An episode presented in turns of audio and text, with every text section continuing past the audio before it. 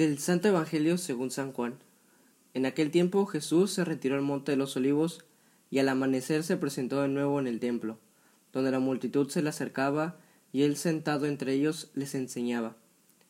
Entonces los escribas y fariseos le llevaron a una mujer sorprendida en, en adulterio, y poniéndola frente a él, le dijeron Maestro, esta mujer ha sido sorprendida en flagrante adulterio. Moisés nos manda en la ley apedrear a estas mujeres. ¿Tú qué dices? Le preguntaban esto para ponerle una trampa y poder acusarlo.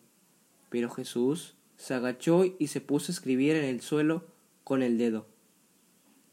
Como insistían en su pregunta, se incorporó y les dijo Aquel de ustedes que no tenga pecado, que tire la primera piedra. Se volvió a agachar y siguió escribiendo en el suelo.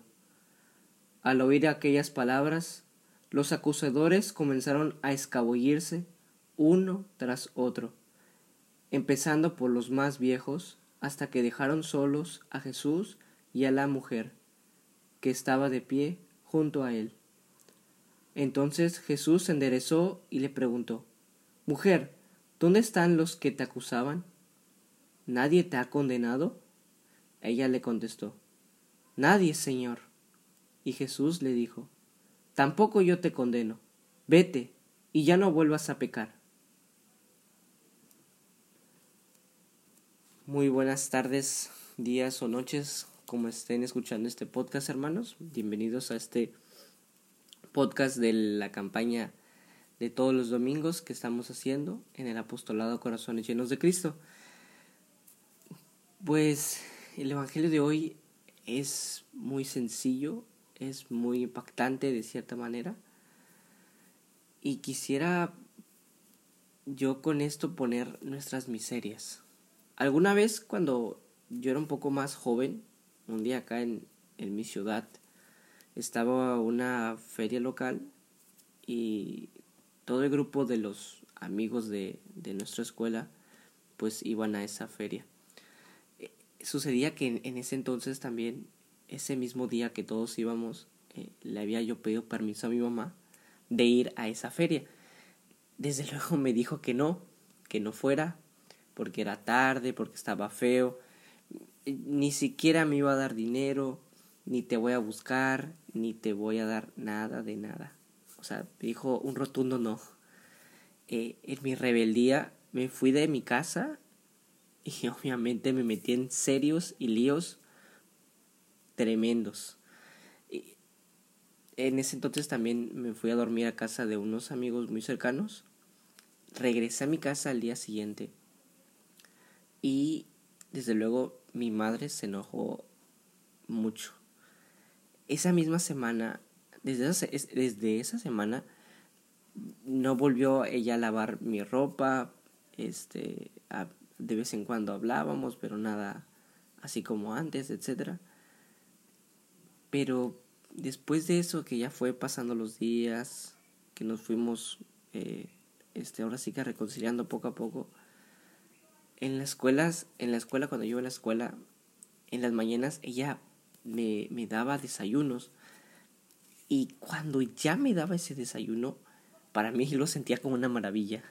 Porque como ya me tocaba lavar la ropa, me tocaba ya dar, ahora sí que el esfuerzo humano de cada semana, pues no era nada sencillo, porque cuando yo volví a sentir ese afecto de, de, mamá en, el, en los desayunos, en la atención, etc., después de todo ese éxodo interior, esa soledad, nuevamente yo sentía el cariño, el calor de mi madre. Y nosotros, de cierta manera, cuando nos alejamos de ese bien, de ese lugar donde se nos ama, donde se nos cuida, donde se nos da de comer,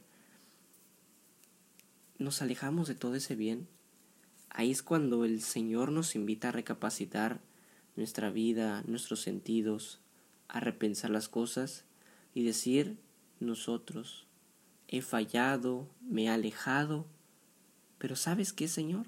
Vuelvo a ti, vuelvo a mi hogar, vuelvo al bien. En este domingo de Cuaresma, hermanos, el Evangelio nos presenta como lo decía antes, un lenguaje claro, sencillo, que podemos poner la situación en un lado como un escándalo, como algo infernal, una persona mala, y por el otro una oportunidad de recomenzar, un, un abrazo, volver a ser una buena persona, volver a ser aquello a lo que estoy llamado a ser. La mujer adúltera se dejó conmover por las palabras del Señor. Espera estar a solas con Él. Está en la presencia de su Señor, de su bien. San Agustín mencionaba una excelente verdad. La enferma con el médico. La gran miseria con la misericordia. ¿Cuántas veces con nuestras miserias vamos por la vida tratando de taparlas, de encerrarlas? Y con, con otras cosas, ¿no? Las vamos poniendo encima para que se tapen, para que no nos concentremos en ellas. Que incluso algunas pueden ser bienes nobles, pueden ser cosas nobles, pero aún así tapándolas como no nos llena, no nos cuadra y no nos sentimos cómodos. Preguntémonos, hermanos, ¿qué cosas he puesto, hemos puesto encima de Dios? Esas cosas, cuando ya las tengamos en mente, cuando las tengamos para, desde luego, desde que se nos enciende esa chispa del saber qué es lo que hemos puesto, hay que agarrar esas cosas, dejarlas a un lado, porque ahí es cuando la vida por fin ve su camino, cuando vuelva a la casa del Padre. Y cómo esta mujer, que siendo hallada en pecado, el, nuestro Señor Jesucristo muestra su poder de absorber, de absolver los pecados, le enseña su riqueza en misericordia misericordioso nuestro Señor. Así también como lo hace nuestro Señor, así también lo hace nuestra, nuestra Madre, la Iglesia, en nombre, en nombre de Cristo, mediante los sacramentos, especialmente en, el, en la reconciliación, nos muestra esa misma misericordia de nuestro Señor, que con la que la misma que con la mujer adúltera. Nos abre las puertas del cielo ¿Cuándo ha sido la última vez que hemos ido a confesarnos? En este momento que conocemos que hemos llevado cierto tiempo a la, a la confesión, que hemos faltado, debemos de hacer nuestro examen de conciencia con las debidas preguntas que a veces hay en internet, etcétera, de buenas congregaciones. Y después de eso, nuestro mismo Señor nos dirá estas palabras, anda y en adelante no peques más. Esta es una oportunidad maravillosa, humanamente y divinamente, porque nos vamos, tenemos que sentirnos, reconocernos necesitados de Él, presentarnos ante el amor de los amores y quizá como decirle como Pedro, no tengo ni plata ni oro, pero lo que tengo te lo doy. San Ambrosio yo recuerdo que mencionaba que nuestro Señor Jesucristo no quiere condenar a nadie, sino que quiere absolver a todos. Esto, hermanos, lo sabemos de pies a cabeza, sabemos que es cierto, que Él, nuestro Señor, viene en nuestro rescate, y es Él y su amor tienen la última palabra. Nadie más. Nadie más. Aunque en el mundo, hermanos, a veces nos acudamos de noticias, de poca, de poca misericordia, de pocas oportunidades para amar, de descartar a los más necesitados, de, de, ignorar a los pobres, etc. Y en una economía tan rápida, nos saturamos de tanta, tanta, tanta información. incluso en ese, en ese mundo, pues habitan las personas que a través de todos estos medios, de todas las situaciones, de todos nuestros nuestro lugar de trabajo, etcétera, hallamos tal vez entre el mundo y las personas una bola de críticas, opiniones negativas, faltas de respeto, eh, no tan graves y graves. Y ahí, aún así, nuestro Señor sigue y sigue recordando su mensaje de acogida, de misericordia, de amor. Lo sigue haciendo a través del Evangelio.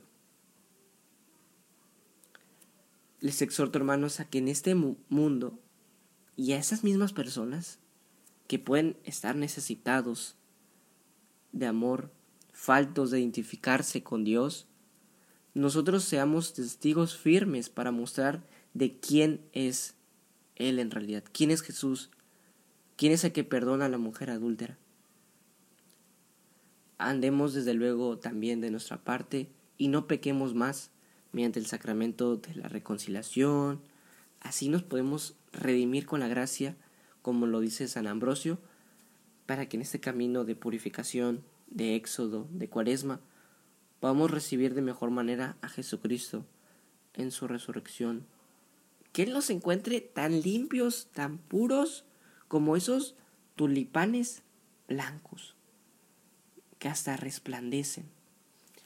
En nuestras vidas, como estamos, en nuestro estado de vida, soltero, casado, eh, consagrado, ahí es cuando debemos ser santos. Pero siempre está la reconciliación.